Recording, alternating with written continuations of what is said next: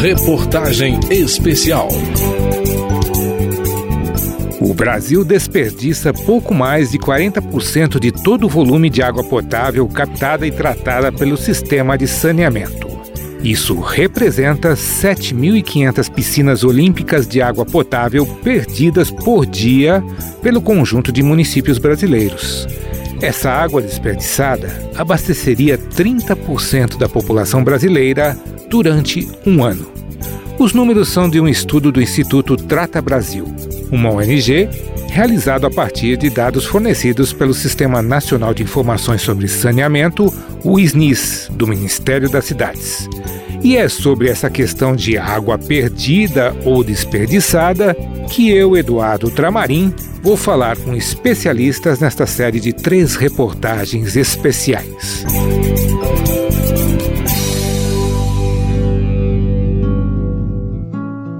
Direito humano é pedir demais. Água e esgoto são essenciais.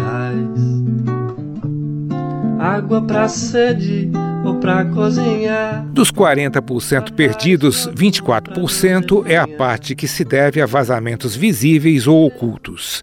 E 16% são perdidos em razão de fraudes, os chamados gatos, ou aos defeitos de medição.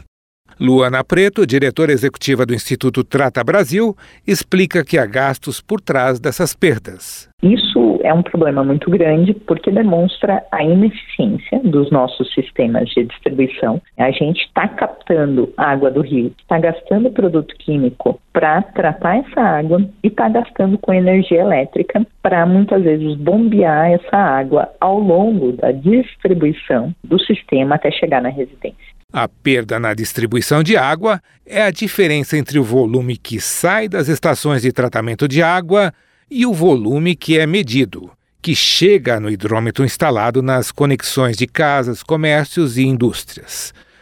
Luana diz que para diminuir perdas é necessário um investimento constante por parte das empresas de saneamento e dos entes públicos. Esse é um problema que precisa ser solucionado. Precisa de investimento, desde instalação de sensores de vazão, de pressão ao longo das redes de distribuição de água, para saber aonde essa água está vazando. Na maior parte dos casos, onde a gente tem os vazamentos, fica por anos muitas vezes vazando e a gente só vai descobrir na hora que esse vazamento aflora a superfície eu costumo falar que perdas de água é algo que, se a gente não investir nada, ela vai piorar. Ou seja, os 40% que o Brasil perde hoje, caso não seja investido na redução de perdas, ela vai aumentar, porque é natural que essas tubulações elas tenham vazamentos, que a oscilação de pressão na distribuição da água causem esses vazamentos. Por isso, o investimento tem que ser constante para localizar vazamentos ocultos é preciso melhorar a medição do sistema.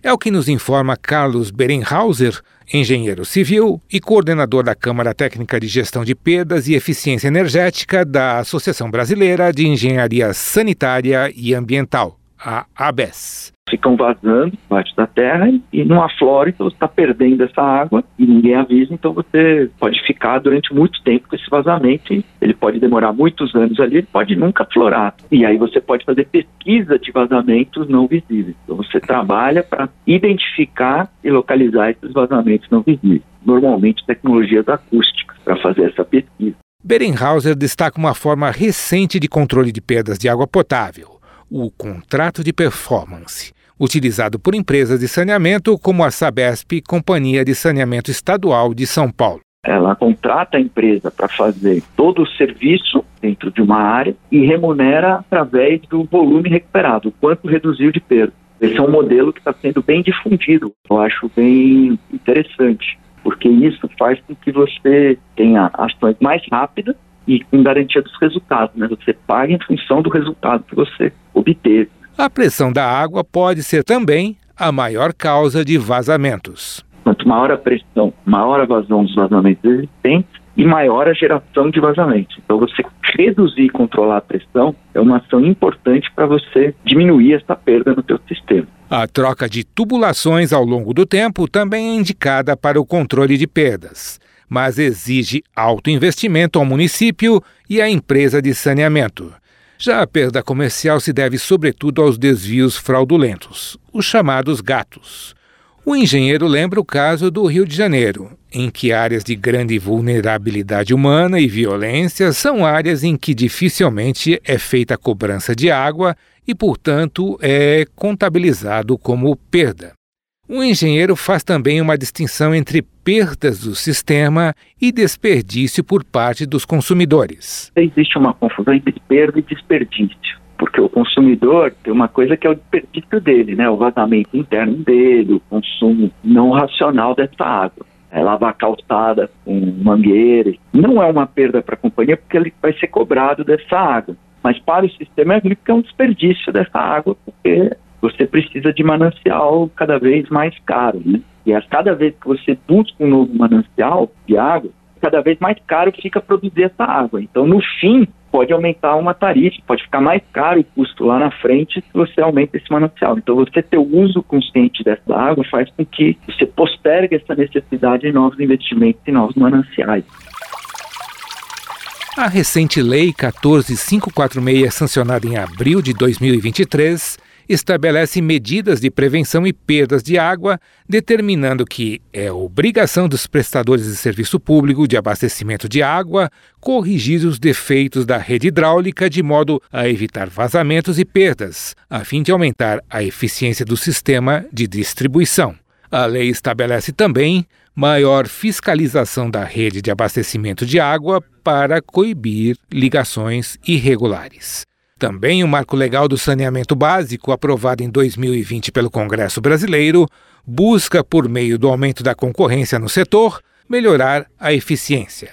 Quem explica é Luana Preto teve o arcabouço do Marco Legal de Saneamento Básico. Ele estabeleceu metas para o acesso à água e à coleta e tratamento de esgoto, e junto com isso foi editada uma portaria por meio da Agência Nacional de Águas, a ANA, que estabelece a meta de redução de perdas de água do Brasil até 2033 de 40% para 25%. Então, essa é uma diretriz de regulação do setor de saneamento do Brasil. Então, junto com o avanço do acesso à água e à coleta e tratamento do esgoto, é necessário que haja também a redução de perdas, porque uma coisa está associada com a outra. Atualmente falta água potável a 35 milhões de brasileiros e rede de esgoto a 100 milhões de cidadãos. De acordo com informações do estudo do Instituto Trata Brasil, divulgado este ano com base nos indicadores do SNIS de 2021.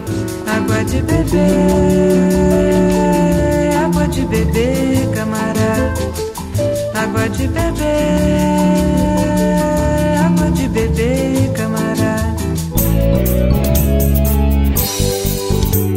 Na segunda reportagem desta série, nossos entrevistados explicam por que a perda de água é maior em algumas áreas do país.